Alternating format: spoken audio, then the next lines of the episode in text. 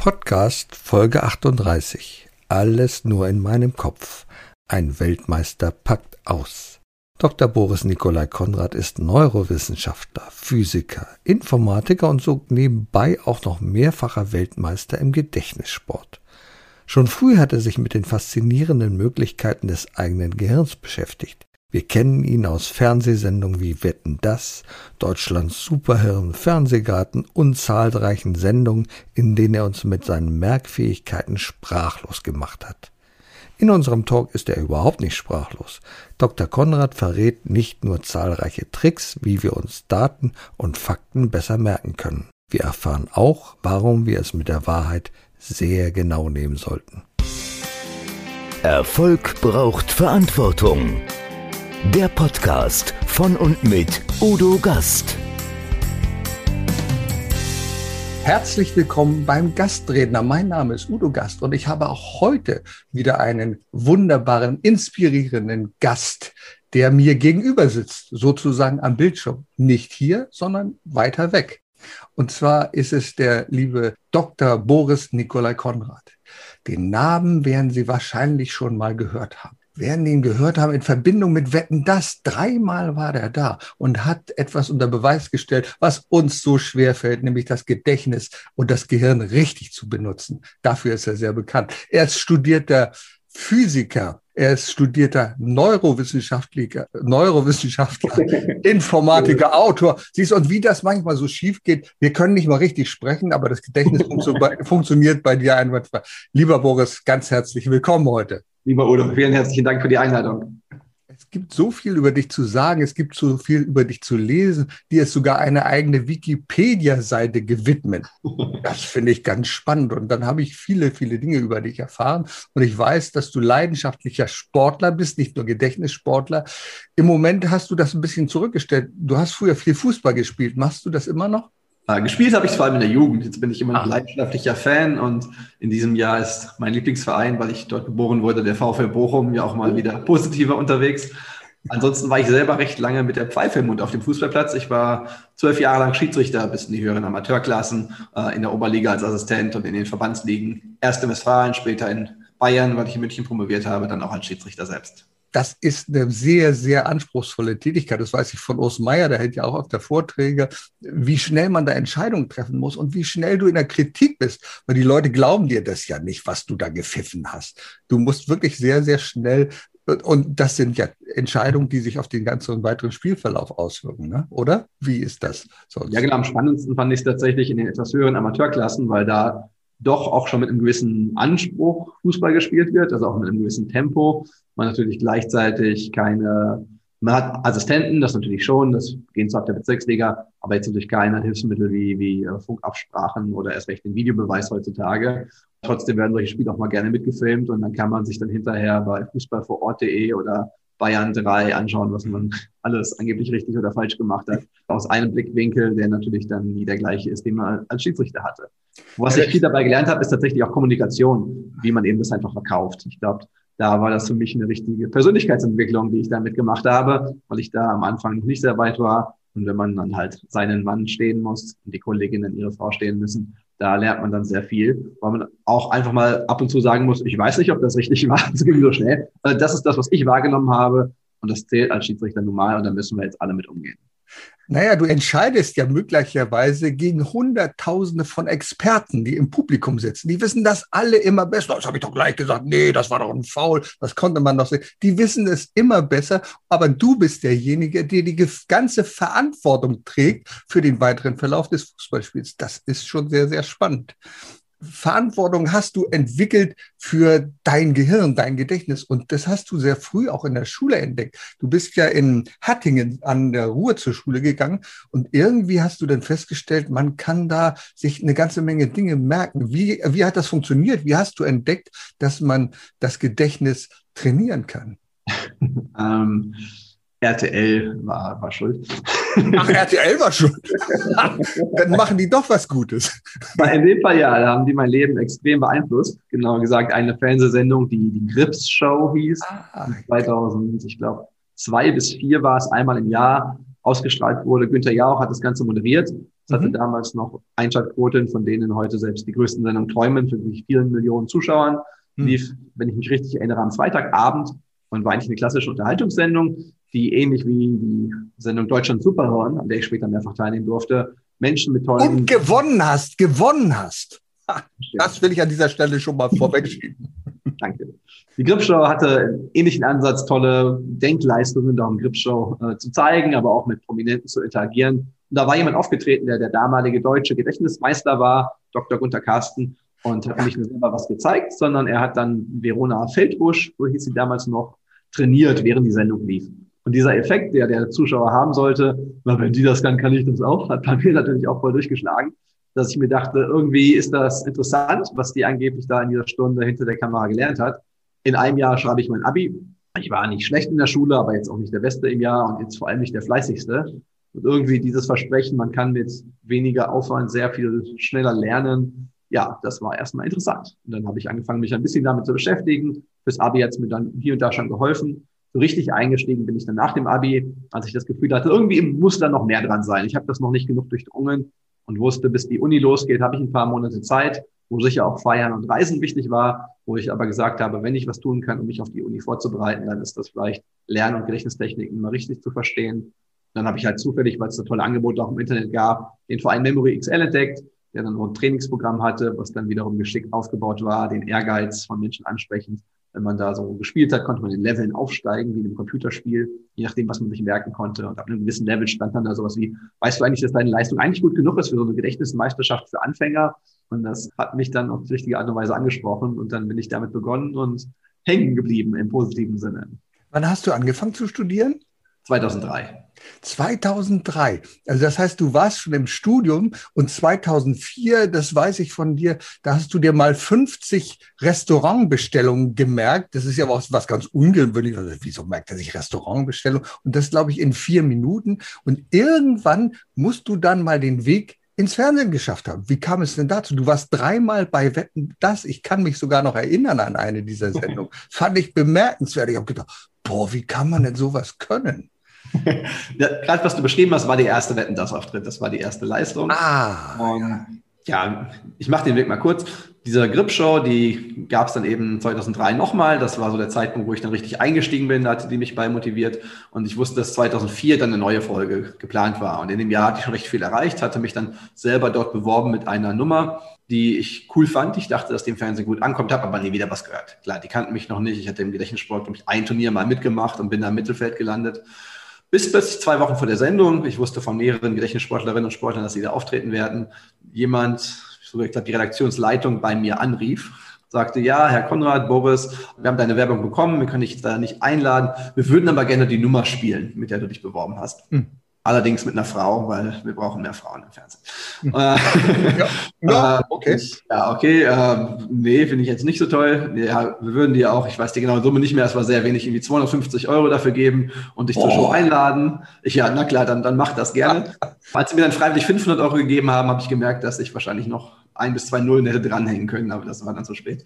Aber dann war bei mir der Ehrgeiz geweckt und dachte ich mir, hey, wenn meine Idee doch nicht so, sorry, Punkt für Punkt war, äh, dann gibt es vielleicht andere Sendungen, die mich wollen und habe halt dann gesagt, okay, Gripschau war relativ groß, dann gehen wir halt noch einen Schritt höher, dann schreiben wir mal Wetten das an. Und die waren irgendwie auch interessiert. Nicht an dem, was ich dann eingeschickt habe, aber die meldeten sich zurück, Gedächtnis suchen wir gerade was. Wir würden gern so eine Restaurantwette spielen. Das heißt, der Vorschlag kam dann tatsächlich von denen. Ich habe dann wiederum gesagt, wie wir das gestalten können, wie viele ich in welcher Zeit hinbekomme. Und dann war ich nur ein Jahr, nachdem ich wirklich mit Gedächtnissport angefangen habe, bei Wetten das vor, ich glaube, es waren damals 16 Millionen Zuschauern. In der Sendung fragte Gottschalk mich, ob ich denn schon vergeben sei, als gerade 19-jähriger Erstsemesterstudent. Das war dann nicht so, woraufhin Gottschalk meinte, wer interessiert sei, könnte mir ja mal schreiben, wie man mich denn finden würde. Ich habe äh, gesagt, am besten Google meinen Namen eingeben, dann findet man meine E-Mail-Adresse schon. Ich hatte damals als E-Mail-Provider die Lokalzeitung im Ruhrgebiet der WRZ-Gruppe von CityWeb, also recht groß ahne was. Ich ahne was. Der Server ist zusammengebrochen. War natürlich schon ein Ego-Boost für so einen 19-Jährigen, äh, der äh, ganz nett war. Und zum Glück hatte ich dann auch genug Bodenhaftung, dann zu sagen, hey, irgendwie offensichtlich kann das was? Kann ich was, was Menschen interessiert? Kann ich das vielleicht auch mit Menschen teilen? Und da will ich mehr draus machen und bin dann recht schnell dabei geblieben, eben auch zu schauen, wo kann man sowas auch mal vorführen, wo kann man vor allem dann aber auch, das war mir sehr wichtig, den Menschen zeigen, dass das etwas ist, was man erlernen kann. Weil nach Wetten, das kamen die ersten Firmenanfragen, ähnlich wie die Fernsehanfrage gerade, dass ich gesagt habe, ich weiß nicht, Firmenfest auftreten, nee, muss jetzt nicht sein. Und wenn die dann gesagt haben, wir zahlen auch 500 Euro, ich, wann, wann, wann war das nochmal? Ich war, äh, ich war ja eher Studentenjobs gewöhnt, wo man 12 Euro die Stunde verdient. Und dann war mir aber schnell klar, irgendwie, das macht mir keinen Spaß. Ich will kein Vorführpüppchen sein, weil ich immer, die Leute haben riesig geklatscht, fanden es super und ich habe dann die Gespräche gehört, ja, wenn man halt nur so ein Talent hat, ne, wenn man halt ist halt angeboren. So, die, Nein, vor zwei Jahren hatte ich gar keine Ahnung davon und vor einem Jahr konnte ich noch nicht zu dem, was ich gerade vorführe. Jeder von euch, jeder von Ihnen könnte das auch in der Zeit lernen. Und dann habe ich eben sehr schnell gesagt, hey, wenn ihr mich haben wollt, ich komme gerne, aber nur wenn ich nach zehn Minuten vorführen, noch zehn Minuten erklären darf, dass das eigentlich jeder kann diese Bodenhaftung hast du ja bis heute behalten. Und das ist so, so habe ich dich kennengelernt persönlich. Also ich glaube, wir haben uns persönlich bei der GSA, der German Speakers Association, kennengelernt bei einem sehr tollen, wunderbaren Vortrag. Und dann haben wir uns nochmal persönlich gesehen äh, in, bei den Lüneburger Kaufleuten. Da hast du auch ein einen Wahnsinnsvortrag gehalten. Und äh, was mich äh, sehr beeindruckte, du hast am Anfang gesagt, so 50 Namen habe ich mir jetzt gemerkt. Am Anfang, glaube ich, die kannten dich nicht. Du hast dich vorgestellt, hast mit denen gesprochen und du hast alle aufstehen lassen, 50 Leute und du wusstest sie alle. Und ich habe gedacht, boah, das ist cool. Das ist cool. Natürlich waren alle begeistert davon.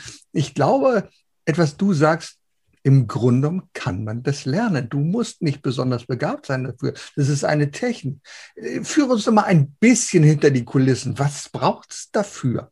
Aber brauchen brauchst du dich sehr wenig dafür. Ein bisschen Zeit, um zu sagen, ich will mir nicht nur mal einen Vortrag anschauen auf YouTube oder auf einer Bühne von Boris Konrad oder einer anderen Gedächtnistrainerin oder einem Gedächtnistrainer, sondern ich werde das mal für mich anwenden weil ich kann die Technik sehr schnell erklären. Ich kann es gerne ein paar Worte gleich auch nochmal tun. Dann muss man aber selber ran. Ich vergleiche das gerne mit Menschen, die, äh, ich weiß nicht, ob es die gibt, wahrscheinlich weniger als beim Gedächtnissport, die sich stundenlang Arnold Schwarzenegger-Videos anschauen, so Chips in der Hand und sich hinterher wundern, warum sich da nichts tut.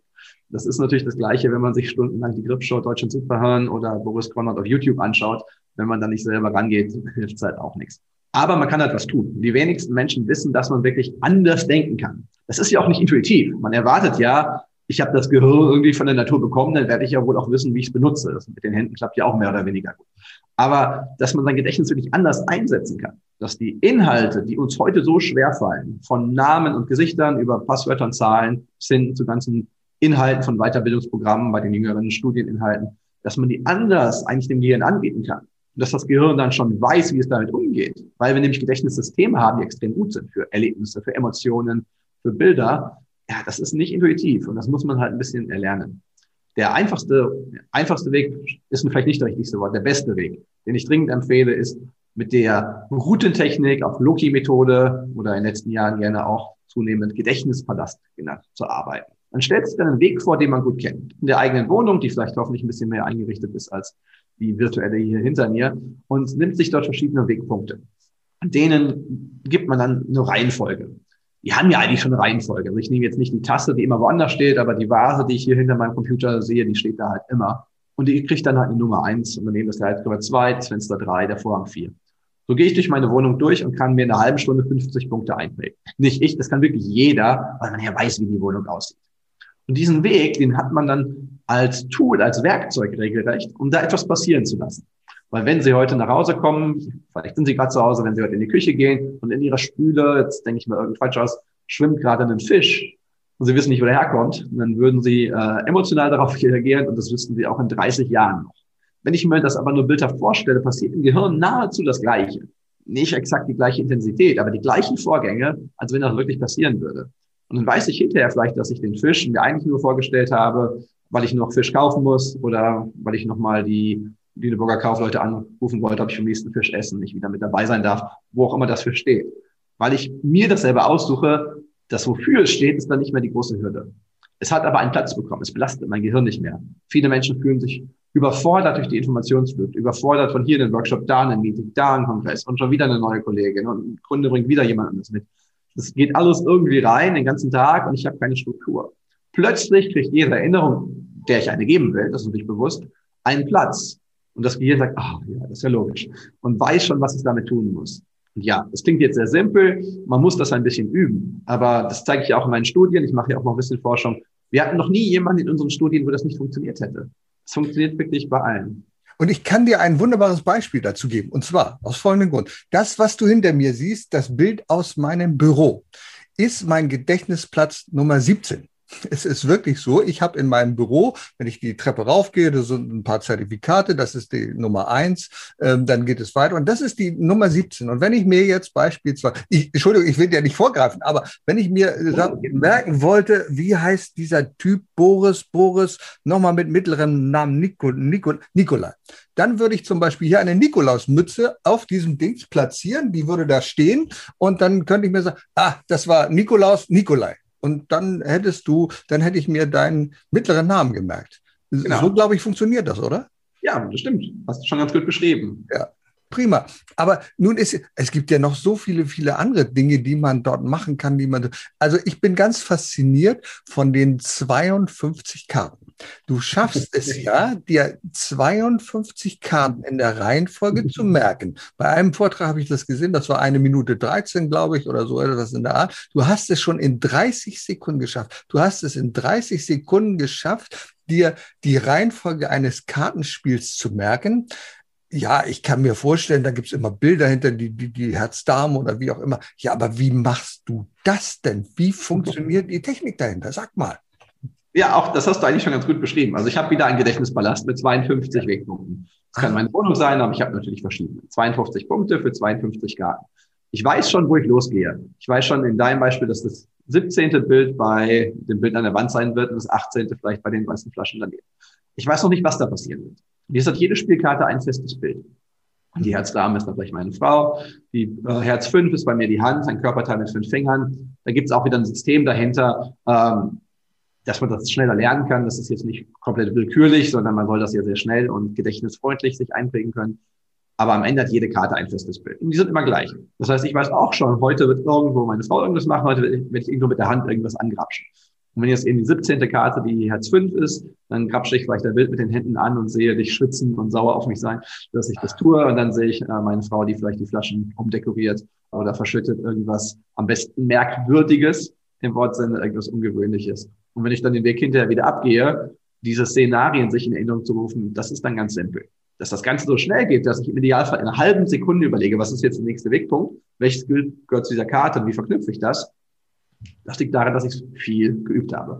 Und dass wir natürlich immer schauen, wie kriegen wir es noch eine halbe Sekunde schneller hin. Aber die Technik bleibt tatsächlich die gleiche glaube, das ist das große Geheimnis. Jeder, der Klavier spielen lernt, Gitarre, was auch immer, weiß, dass er es üben muss. Also man sagt, wenn man perfekt ein Instrument beherrschen will, muss man so 10.000 Stunden hinter sich haben. Und wir nehmen uns ja oft viel, viel, viel zu wenig Zeit für das, was wirklich wertvoll ist. Das, was uns an jedem Tag was bringen kann, nämlich unsere Gedächtnisleistung. Da gibt es ja einige, die sagen, ja, ja, nee, wo ich den Schlüssel hingetan habe, wie soll ich mir das denn merken? Ich glaube aber, es liegt einfach daran, dass es Dinge gibt, die uns nicht wichtig genug erscheinen sein. Und wenn es uns nicht wichtig genug erscheint, dann merken wir es uns halt auch nicht. Wenn es uns aber wichtig erscheint, dann wissen wir es. Also ich weiß noch ganz genau, wenn man mich fragen würde, wo warst du beim Anschlag 9-11?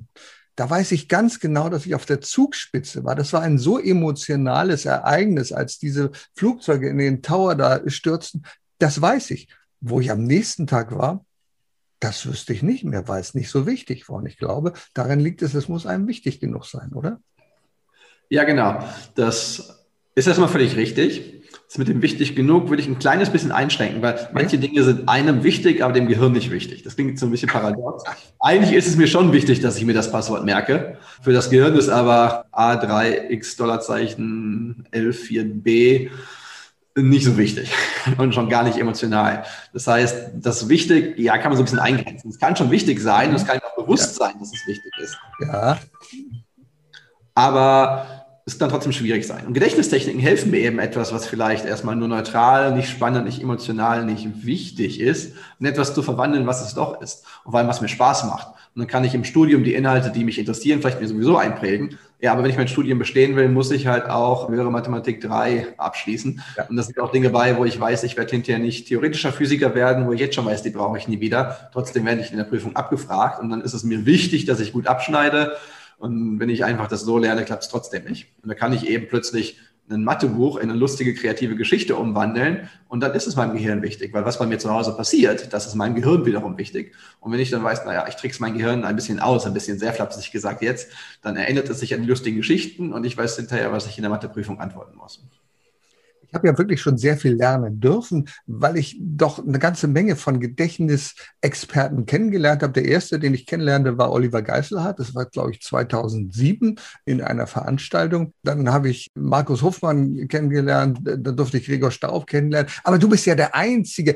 richtige Akademiker da dabei, der das auch noch wissenschaftlich aufbereitet. Du schickst ja Leute sozusagen in die Röhre. Und was ich ganz toll fand, ich habe es gesehen, als du darüber berichtet hast, eine Studentin, die hast du gefragt, wie denn so ein Computertomograph fu funktioniert und was hat die darauf geantwortet? Was war das?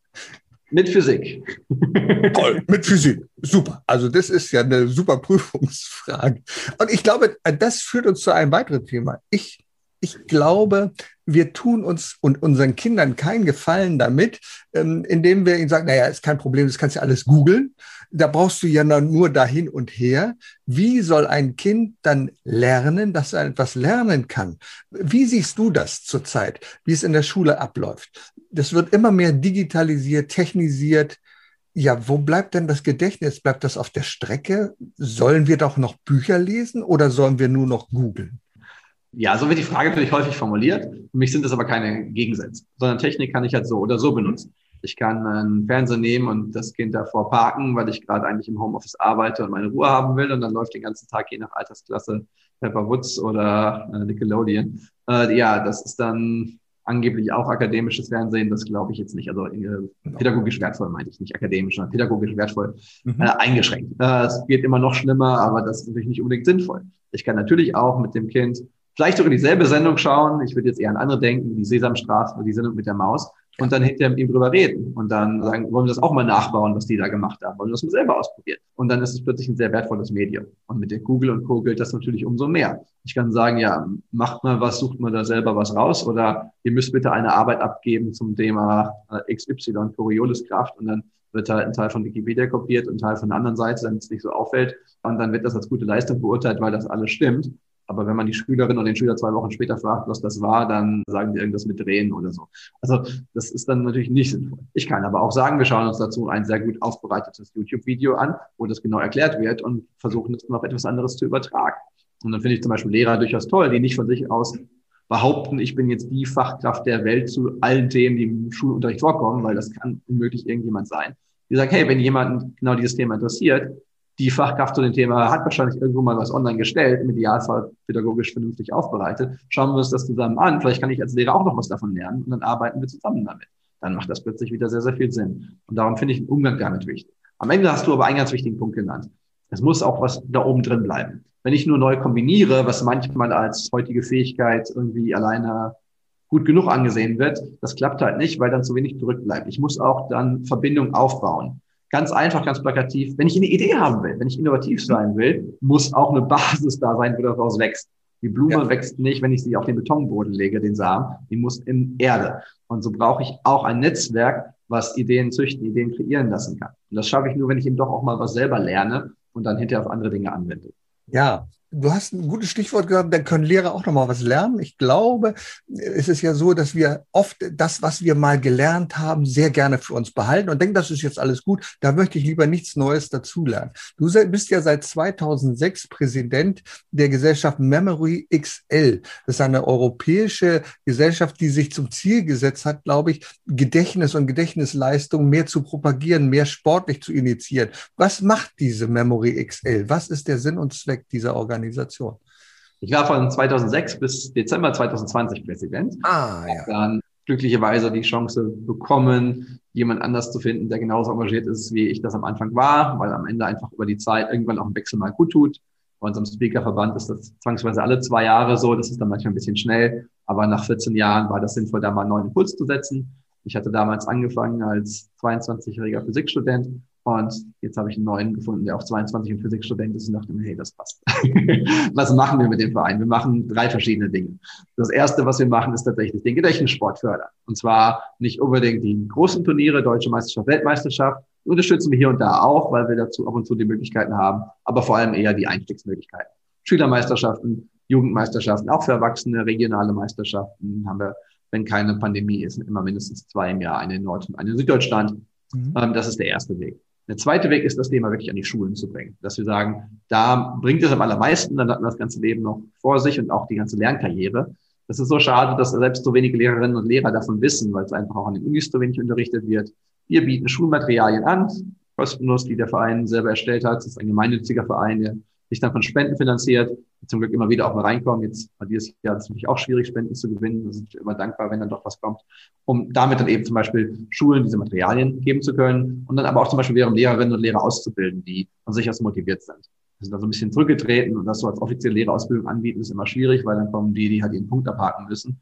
Und dann sind halt sehr motivierte dabei und leider auch manchmal die, die nicht so motiviert sind, die einen Punkt brauchen. Darum machen wir es tatsächlich nur für die, die auch Bock drauf haben und die kriegen dann auch richtig was an die Hand, um damit weiterzuarbeiten. Das heißt, der Schulweg ist der zweite Punkt.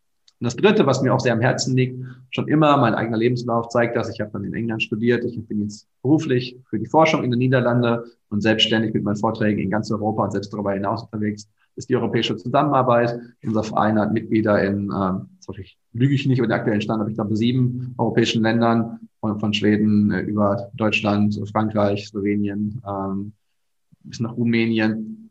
Das heißt, da sind wir äh, auch in der Breite vertreten und versuchen europäische Zusammenarbeit zu machen mit dem Thema Gedächtnissport. Und man kann sich natürlich dann auch darüber hinaus sozial austauschen. Das heißt, wir unterstützen da regionale Meisterschaften zum Gedächtnissport. Wir unterstützen da die Bekanntmachung von Gedächtnistechniken, aber auch einfach, dass man zusammenkommt und zusammen äh, Spaß hat und dabei das Thema Gedächtnis immer so ein bisschen der Leitfaden ist. Ich glaube, Spaß ist sehr wichtig. Du hast ein Stichwort genannt, da will ich mal zu überleiten. Vor mehreren Minuten hast du mir gesagt, du bist sozusagen Ex-Präsident. Lass uns mal über einen Ex-Präsidenten reden, und zwar nicht über den Präsidenten, sondern ich glaube, wir wissen alle, wen ich jetzt meine, der sein Wissen oft ja aus Fake News bezogen hat und der Fake News verbreitet hat. Heute können wir ja, wenn du vorne stehst auf der Bühne, hältst einen Vortrag, dann können wir sofort googeln, ist das richtig, was der sagt, das muss fundiert sein. Du setzt dich sehr stark für das Thema ein, also wissenschaftlich fundierte Erkenntnisse auf die Bühne zu bringen. Was ist dir da wichtig? Worum geht es da bei dir? Ja, mir ist es sehr, sehr wichtig, eben zu schauen, was, was stimmt und was nicht, dass die Menschen das, was ihnen jemand erzählt, auch mit einer gewissen Skepsis angehen. Die Wissenschaft hat da dieses bisschen aus mancherlei Hinsicht oder sagen wir mal aus nicht wissenschaftlicher Hinsicht schwierige Bild, dass sie eigentlich alles in Frage stellt und es dann schwierig findet, selber komplett in Frage gestellt zu werden weil wir natürlich von einer Denkweise herkommen, dass wir sagen, wir können Hypothesen aufstellen und die überprüfen und dann ist es eben wichtig, Dinge in Frage zu stellen. Aber mit Verstand. Das ist jetzt dann nicht sinnvoll, in Frage zu stellen, ob der Apfel auch beim millionsten Male vom Baum fällt mhm. oder ob Impfungen per se Krankheiten verhindern können. Wenn ich eine neue Impfung habe gegen Covid oder was auch immer, ist wichtig, dass man sie testet und dass man guckt, ob die Sinn macht oder nicht. Dann finde ich es aber so schwierig, wenn Menschen, die ich eigentlich durchaus für Intelligenz halte und wo auch die Forschung zeigt, das ist jetzt nicht meine, aber Menschen schauen sich das hier an, die durchaus intelligent sind, wie können die zu der Überzeugung gelangen, dass es eine plausible Information ist, wenn mir jemand in einem versteckten Telegram-Kanal sagt, dass Bill Gates in der Impfung Mikrochips versteckt, um damit die Klimaweltherrschaft zu übernehmen. Das sind Menschen, die jetzt nicht, die sind ja nicht extrem doof. Das sind ja Menschen, die aus irgendeinem Grund irgendwelche Zweifel haben und dann aber tatsächlich sowas glauben und dann tatsächlich sagen, ja, die, die 100.000 Forscher, die 100.000 Ärzte an den Unikliniken, die wir in Deutschland haben, die haben alle keine Ahnung, aber der ist nämlich kein Vorbild, was real ist, aber der, was auch immer, Schauspieler XYZ, der auf Telegram das sagt, der hat die Wahrheit entdeckt und der teilt sie jetzt mit mir. Das finde ich selber nicht nachvollziehbar, was mich dann ärgert, weil ich Dinge gerne nachvollziehe, was da dann tatsächlich schief läuft. Und das finde ich aber eben auch gefährlich weil wir dann tatsächlich eben reale Auswirkungen auf die komplette gesellschaftliche, auf den gesamten gesellschaftlichen Zusammenhalt haben, wenn halt nicht, es sind natürlich immer noch die Minderheiten, deutliche Minderheiten, aber eben nicht mehr irrelevante Gruppen, wissenschaftliches Denken nahezu komplett ablehnen und wir dann im medizinischen Bereich halt nicht nur Entscheidungen sehen, die sie persönlich dann betreffen. Das könnte man dann sagen, das ist dann ihr Pech, wenn sie halt eine Krankheit bekommen und möglicherweise schwer darunter leiden, die vermeidbar war. Aber sie tragen es eben auch weiter.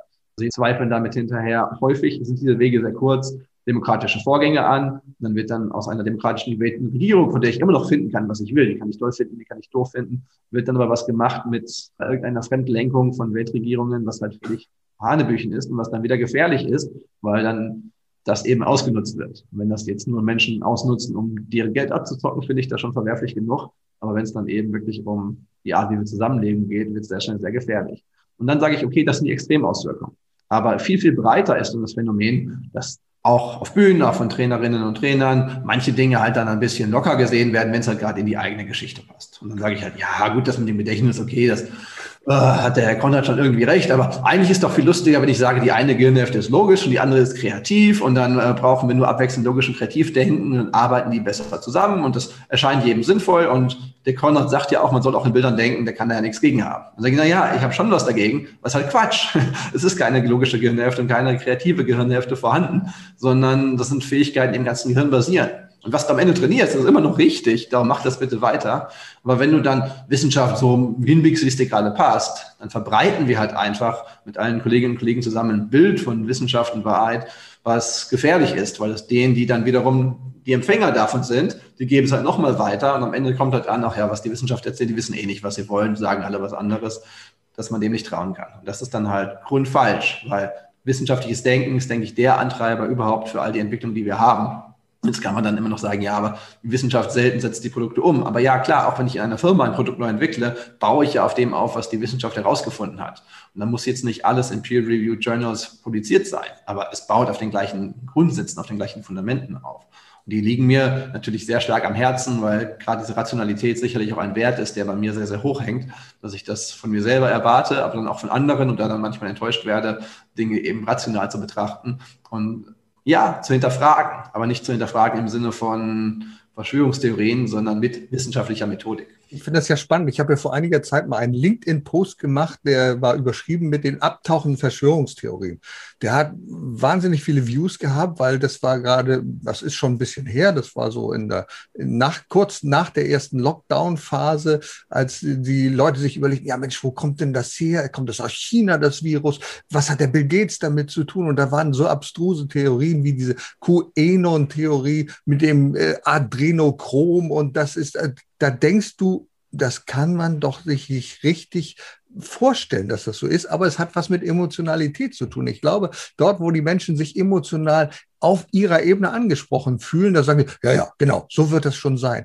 Und wir lieben ja die einfachen Lösungen. Das, was uns zu komplex erscheint, das drängen wir wahrscheinlich erstmal beiseite, kann ich mir vorstellen. Das wollen wir gar nicht so richtig wahrhaben. Deswegen ist es immer gut und wichtig zu hinterfragen, was sagt denn der da eigentlich? Und nur weil es eine offizielle Institution ist, muss das nicht alles richtig sein. Ich glaube, es ist wichtig, dass wir diesen Diskurs führen über das Für und Wider von Impfung, von all diesen Dingen. Wir sollen das nicht für bare Münze nehmen, denn wenn wir etwas annehmen, dann müssen wir es von Herzen annehmen, glaube ich.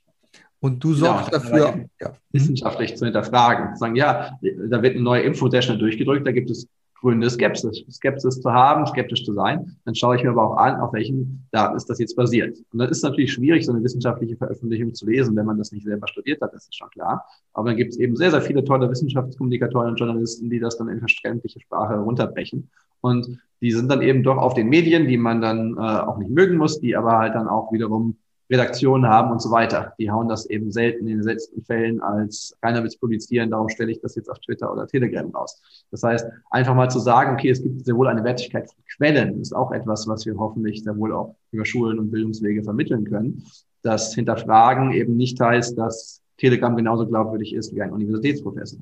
Das ist nicht jeder Universitätsprofessor glaubwürdig und nicht alles, was da kommt, ist richtig und nicht alles, was das Robert Koch Institut jetzt sagt, wird dem entsprechen, was am besten ist. Die sagen das aber auch und werden dafür kritisiert. Ja, wie könnt ihr denn sagen, ja, vielleicht ist es auch anders? So wissen wir es nicht, was wir tun wollen. Ja, weil wir selber nicht wissen. weil die, äh, das weiß niemand, was jetzt der beste Weg ist. Wir können halt nur Modelle aufstellen und dann für eins entscheiden. Und dann, ja, hilft eben so ein Grundstock an, an wissenschaftlichen Methoden und auch an wissenschaftlichen Quellen und zumindest im Ansatz zu versuchen, die zu verstehen, dass man ein bisschen einordnen kann. Wo kommt jetzt eigentlich das her und wo kommt auch die Skepsis her? Und warum kann ich mich vielleicht, auch wenn ich skeptisch bin, hinterher trotzdem, ja, warum ich mich zum Beispiel immer auf die Vertrauen, mein Vertrauen auf die geben würde, die das Ganze eben im wissenschaftlichen Kontext erarbeitet haben, weil ich eben sage, okay, ich weiß, mit welchen Methoden die vorgehen, ich weiß, wie ein Peer-Review-Verfahren abläuft, ich weiß, dass das nicht ohne Schwäching ist, aber es ist der beste Weg, den wir haben, Wissen aufzubauen, Wissen zu teilen, Wissen zu überprüfen und zur Not auch Wissen zu widerrufen. Und das ist kein Mangel der Wissenschaft, dass es immer der neueste Stand des Irrtums ist. Das wird dann als Vorwurf benutzt. Das ist ein Qualitätsmerkmal. Das heißt nämlich, es entwickelt sich weiter. Und es kann nie perfekt sein, aber es ist das Beste, was wir haben. Sie brauchen einen echten Mutmacher und erfahrenen Business Coach, der mithilft, Ihr Unternehmen sicher und wirksam nach vorne zu bringen? Und das auch in Krisenzeiten. Dann schreiben Sie jetzt an Udo Gast. Aktuell gibt es wieder die Kapazität, ein Unternehmen zu begleiten. Nun ist es ja so, dass wir uns wirklich die Wissenschaft zunutze machen, dass wir immer mehr Dinge entwickeln. Und eines deiner Themen ist ja die künstliche Intelligenz. Viele haben Angst davor, die sagen, um Gottes Willen, wenn das Roboter gibt, die intelligenter sind als wir, dann beherrschen die uns, was ich persönlich für Quatsch halte. Aber es liegen doch eine ganze Menge Chancen in der künstlichen Intelligenz, in den Leistungen, die wir Menschen mit Routineaufgaben nicht bringen können. Wie siehst du das? Ja, ziemlich genauso. Also QAnon zeigt ja, dass mit der menschlichen Intelligenz auch immer so eine Fragestellung ist. Aber ähm, bleiben wir mal beim Ernst der Sache. Ich denke, künstliche Intelligenz kann in vielen Bereichen heute schon Dinge, die Menschen eben nicht können. Da gibt es sehr plakative Beispiele, von denen man gehört hat, schon im äh, in den 90er Jahren im Schachspiel gegen die besten Menschen gewinnen. Ein Spiel, wo wir Menschen, die extrem gut Schach spielen, üblicherweise als intelligent empfinden. Das kann extrem gut heute Go spielen, ein Spiel, was nochmal Größenordnung schwieriger war als Schach. Es kann Computercode testen und da Fehler finden, meistens schneller als Programmierer, weil es alles, wie du sagst, Routinetätigkeiten sind. Es kann vielleicht auch Buchhaltung machen und durchaus auch auf einem Niveau wie sehr, sehr gut ausgebildete Buchhalter. Das heißt, es kann heute Aufgaben übernehmen, die wir intelligent finden. Das sind aber immer unterschiedliche Ansätze, das sind unterschiedliche Intelligenzen. Und der anders, wenn ich die jetzt alle zusammenschalte, dann habe ich eine Superintelligenz. Der ist glücklicherweise für uns Menschen dann doch ziemlich naiv. So klappt das nämlich nicht.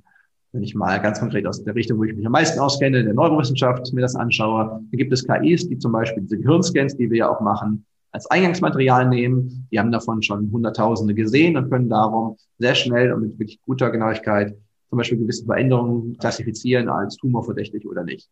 Die können aber immer eine Tumorart. Und da gibt es durchaus verschiedene, da brauche ich dann unterschiedliche Ansätze für. Und wenn man die zusammenbringt, ist es meistens so, dass die sich gegenseitig so stark stören, dass nur noch Müll rauskommt und eben sich nicht verbessern. Das heißt, es sind meistens auch immer noch Eingabe-Ausgabeverfahren. Ich schiebe dann am Anfang viel Trainingsmaterial rein, das Ding lernt, so nennen wir das. Das ist das richtige Wort, das ist eine andere Frage, aber wir sagen, die KI lernt von diesen Bildern. Vor allem, weil wir am Ende selber nicht mehr verstehen, was dann da passiert ist. Und am Ende haben wir eine Maschine, die dann trotzdem ein neues Bild als Eingabe bekommt und eine Klassifizierung raussteckt. Wenn jetzt der Radiologe so ein Bild sieht, geht der erstmal ähnlich vor. Der hat auch wahrscheinlich, dann muss der sich 30, 50 Fälle am Tag anschauen äh, und sagt dann, ja, äh, wenn ich das so sehe, ich denke, das ist das. Aber von den 30 Fällen irgendwie einer bleibt immer beim Kopf und der denkt da weiter, nein, das war irgendwie anders. Das war irgendwie, da muss ich morgen nochmal drauf zurückkommen. Vielleicht muss ich das nochmal meiner Kollegin zeigen, vielleicht überlegen wir nochmal zusammen. Und diese Art von Selbstüberprüfung, von weiter sich damit beschäftigen, die, die hat eine KI natürlich nicht. Das Gleiche sieht man auch an der Menge der Lerninhalte. Ich habe vier kleine Kinder, die zu beobachten natürlich auch sehr, sehr spannend ist. Und da gibt es dann Konzepte, die sieht vielleicht mein Sohn, der ist jetzt zweieinhalb zum ersten Mal. Vielleicht vorher noch nie eine Drohne gesehen, hat schon mal im Kinderbuch ein Flugzeug gesehen, dann spielt hier irgendeiner im Park neben uns, unserem Haus mit so einer Drohne. Dann fragt mich, was ist das? Dann kann ich sagen, das ist eine Drohne, das ist sowas ähnliches wie eine Mischung aus einem Flugzeug und einem Spielzeugauto. Mhm. Sage ich ihm einmal und dann weiß der das. Er hat jetzt nicht verstanden, was das ist oder wie es funktioniert, aber er weiß das. Abgehakt, Papa hat es gesagt. Genau, eine KI, die schon äh, gelernt hat, Flugzeuge zu identifizieren und Spielzeugautos, die bräuchte trotzdem nochmal 100.000 Drohnen, um am Ende auf die Idee zu kommen, dass das eine eigene Kategorie ist. Da äh, lernt man völlig anders. Das ist immer noch ein anderer Ansatz. Und nur weil wir da sagen, das sind neuronale Netze, ist es jetzt nicht so menschenähnlich, wie uns das manche verkaufen wollen. Ich habe ja hier mit einem die Ehre, mit einem Neurowissenschaftler zu sprechen. Das ist mal eine Frage, die mich persönlich interessiert, aber vielleicht viele unserer Zuhörer und Zuschauer. Eine große Gefahr, die wir sehen, ich habe sie gerade jetzt in der Familie erlebt. Meine 95-jährige Schwiegermutter ist gestorben und sie hatte in der letzten Zeit mehr und mehr eine dementielle Entwicklung. Das heißt, die Gedächtnisleistung hat nachgelassen, Alzheimer, das ist ja eine große Gefahr unserer Gesellschaft. Je älter wir werden, je schlechter wir uns ernähren, nicht mehr adäquat, dann lässt, äh, ist die Gefahr, dass so eine Krankheit auftritt, auch immer größer. Was können wir tun? Gibt es aus deiner Sicht Möglichkeiten und Methoden, dem ein wenig vorzubeugen? Darf ich dann im Sinne des vorherigen Themas eins korrigieren, was du gesagt hast? Ja, gerne. Es ist tatsächlich Fall. so, dass die individuelle Gefahr jedes Einzelnen heutzutage geringer wird, Alzheimer zu bekommen, okay. weil gerade so Dinge wie Ernährung und auch Umwelteinflüsse, Luftverschmutzung so eher positiver werden. Das wirkt sich aber auch positiv aus auf unsere Lebenserwartung, weil wir auch weniger wahrscheinlich Krebs oder einen Herzinfarkt bekommen. Darum ist unsere Chance, alt genug zu werden, um Alzheimer zu kommen, zu bekommen, größer. Aber sage ich mal, mit 70 heute eine Alzheimer-Diagnose zu bekommen, ist für jeden Einzelnen eigentlich weniger wahrscheinlich als vielleicht noch vor 20 Jahren. Ah, ja. Aber als Gesellschaft ist es natürlich vollkommen richtig, was du gesagt hast, ein immer größer werdendes Problem, weil eben immer mehr Menschen dieses Alter erreichen, wo vielleicht diese Veränderungs- einfach Abbauprozesse, so ganz stimmt es nicht, im Gehirn so weit voranschreiten, dass eben diese Demenzsymptome auftreten. Was können wir tun, ist natürlich die spannende Frage und es wird sehr viel dran geforscht und wir haben leider nicht so die auf den Punkt Antwort, die man geben möchte. Vor allem haben wir kein Medikament. Es gibt wirklich auch große Pharmafirmen, die wirklich Milliarden in diese Forschung investiert haben, die in den letzten Jahren ihre Programme eingestellt haben, weil die einfach gesagt haben, wenn wir mit tausend Neurowissenschaftlern, Neurologen, die jahrelang daran forschen und Milliarden Dollar wirklich nichts gefunden haben, ist das vielleicht nicht der richtige Weg. Es gibt immer noch die, die weiter dran forschen und wer weiß, irgendwann wird es irgendwann eine geniale Studentin, einen genialen Studenten geben, die dann irgendwas finden. Ich hoffe es zumindest, aber da ist selbst von dem, was heute als, als Kandidaten gilt, meiner Einschätzung nach, und vielleicht irre ich mich, das wäre schön, meiner Einschätzung nach kein Kandidat so versprechend, dass ich davon ausgehe, dass wir in wenigen Jahren wirklich medikamentös mhm. wirklich Fortschritte machen werden. Wir können trotzdem was tun. Wir können unser Gehirn benutzen. Das klingt jetzt sehr plakativ, aber wir wissen tatsächlich, dass das eins der positiven Dinge ist, um die Gefahr, eine Demenzsymptomatik zu haben, zumindest zu verzögern. Lass mich das nochmal kurz erklären, weil es vielleicht nicht so ganz klar. Ich glaube tatsächlich nicht, auch wenn es selbst Forscher gibt, die sagen, Boris, das musst du positiver darstellen, dann kann man das besser verkaufen und vielleicht stimmt es ja. Ich glaube nicht, dass Gedächtnistraining hilft, Alzheimer vorzubeugen. Punkt. Aber ich rate trotzdem an, um die Alzheimer-Symptomatik vorzubeugen. Was ist der Unterschied? Ich glaube, Alzheimer ist eine Erkrankung und das sehen wir zum Beispiel an diesen äh, Tauproteinen, die man dann im Gehirn bei Alzheimer-Patienten findet und die meisten schon 20 Jahre vor der Symptomatik beginnen aufzutreten die am Ende dazu führen, durch Verklumpung, dass eben die Verbindungen im Gehirn nicht mehr so funktionieren, wie sie sollen und irgendwann gar nicht mehr funktionieren. Und ich glaube, dass Gedächtnistraining nichts mit diesen pathologischen Vorgängen macht. Das hat einfach leider keine Auswirkung auf die Biologie um die Gehirnzellen drumherum. Das passiert ja innerhalb der Gehirnzellen. Aber was ich damit schaffe, ich baue eine sogenannte kognitive Reserve auf. Und wir wissen heute schon, dass einfach gebildete Menschen, die sehr viele Bildungsjahre hinter sich haben, am Ende genauso oft Alzheimer bekommen wie andere auch, aber die Symptomatik tritt deutlich später auf, wirklich Jahre später. Das heißt, wenn ich durch mein Gehirn zu benutzen, mein Gehirn vor allem herauszufordern, das ist eigentlich der wichtigste Punkt. Ich muss mein Gehirn immer wieder lernen lassen, lebenslanges Lernen. Dadurch kann ich es darauf vorbereiten, dass es mit möglicherweise ersten Einschränkungen viel besser umgehen kann. Dass ich wirklich Jahre mehr selbstständiges Leben, Jahre mehr hohe Lebensqualität habe und dann, das klingt jetzt ein bisschen morbid, im Idealfall halt sterbe, bevor dann die Alzheimer-Symptomatik ausbricht, weil ich dann an irgendwas anderem halt. Das finde ich aber eine coole Strategie, ganz ehrlich. Und auch als Gesellschaft, das würde so viele Milliarden Dollar, Euros, wo auch immer wir leben, einsparen an eben Pflegekosten und so weiter, wenn man das im Jahre ausstellen kann. Und darum ist Gedächtnistraining als ein Weg dahin sicherlich sehr sinnvoll. Aber jedem einzelnen Menschen kann man einfach nur anraten, bleib aktiv, bleib lernend, zum Beispiel durch Musik, durch soziale Kontakte sehr, sehr wichtig. Auch wenn es dann zunehmend schwieriger wird, vielleicht zu laufen, das Haus zu verlassen, sich diese Mühe trotzdem auf sich zu nehmen, weil es dem Gehirn eben so, so gut tut und das so, so wichtig ist. Und das kann man dann entsprechend nur empfehlen. Und dann tatsächlich denken viele, ja, das mache ich dann später, wenn ich dann in Rente bin, wenn ich pensioniert bin. Wie gesagt, alles deutet darauf hin, dass diese Pathologie, die Krankheit tatsächlich einsetzt, eher schon in den 50ern und 60ern, also zwischen 50 und 70 vielleicht, und dann aber erst mit, mit 70 bis 90 ausbricht. Aber da muss ich eigentlich dann schon anfangen, auch dran zu denken, wie ich da vielleicht was vorbeugen kann. Du hast es gesagt, ich glaube, das soziale Umfeld, das ist sehr, sehr wichtig. Du bist ja gerade vor kurzem noch einmal Familienvater geworden von zwei Zwillingen. Ich habe diese süßen Fotos gesehen ähm, auf Facebook. Ich finde das so wunderbar, denn es, das ist nun mal unser Lebenszyklus. Das neue Leben entsteht. Wir begleiten das neue Leben. Und ich finde es so schön, so wie du das wahrnimmst, so natürlich, so begeistert. Ich merke dafür, ich bin ja selber vor vielen, vielen Jahren eben auch Papa geworden, wie schön das ist, in diesem Kontext zu sein und zu wissen, wissen, das, was ich mache, kann ich weitergeben an meine Kinder. Also ich glaube, Familie ist sehr wichtig. Und Familie ist sicherlich bei dir auch ein ganz, ganz stärkendes Element, denke ich mal, oder? Ja, auf jeden Fall. Also auch die, die Familie, in der ich sozusagen aufgewachsen bin, haben wir zum Glück ein gutes Band. Ich wohne hier, du hast ja am Niederrhein, in Nijmegen ist die Universität, wo ich forsche. Meine Familie ist im Ruhrgebiet, da wo ich aufgewachsen bin, in Hattingen und Bochum. Und da freue ich mich, dass wir trotzdem gute Verbindungen haben. Meine Kinder, ihre Onkels und Tanten und Cousins und Cousinen dann auch regelmäßig sehen.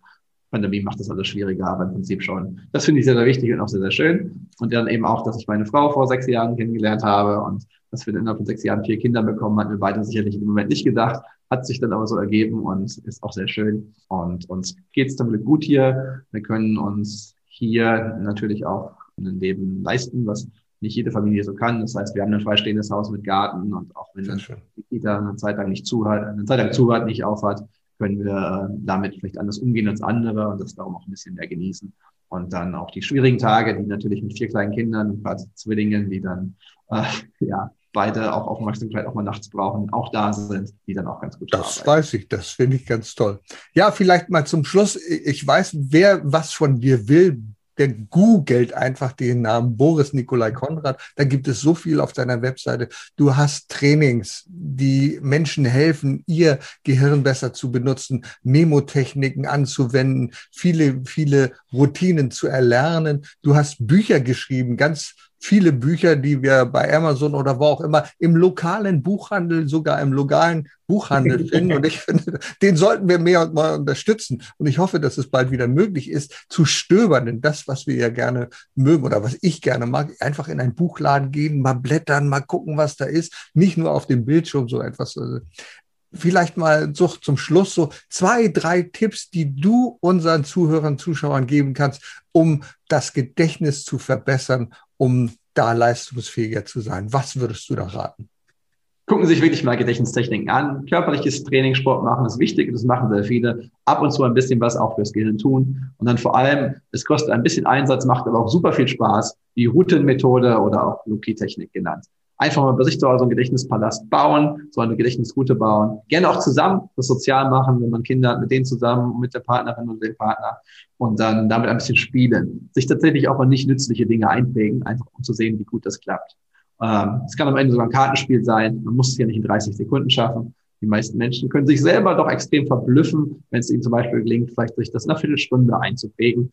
Ich habe zum Beispiel die Schauspielerin Heike Makatsch gerade auf eine Fernsehaufgabe vorbereitet, die sehr bald zu sehen sein wird, wo viele vielleicht auch staunen werden und hoffentlich aber auch ins Denken kommen, wie ich damals bei Frau Feldbusch und Herrn Carsten, wenn der Konrad ihr so eine krasse Leistung beibringen konnte in doch wenig verfügbarer Zeit, vielleicht kann ich das dann ja auch. Und Punkt zwei wäre, im Alltag ab und zu mal das Gedächtnis einzusetzen, wo es möglich ist.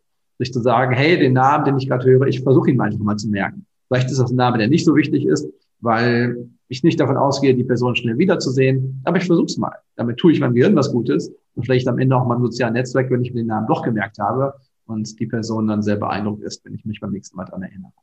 Das könnte ja schon die Einkaufsliste sein, die wir gar nicht schreiben oder wir schreiben sie, aber lassen sie in der Tasche und verbildern uns das einfach mal, stellen uns das Gericht vor, was wir damit bauen wollen, wo die Eier hingehören, was wir dann mit dem Salat machen, mit dem Kohl. Ich glaube, dann funktioniert das sehr gut ja, sehr, sehr spannende Ideen, sehr inspirierende Gedanken.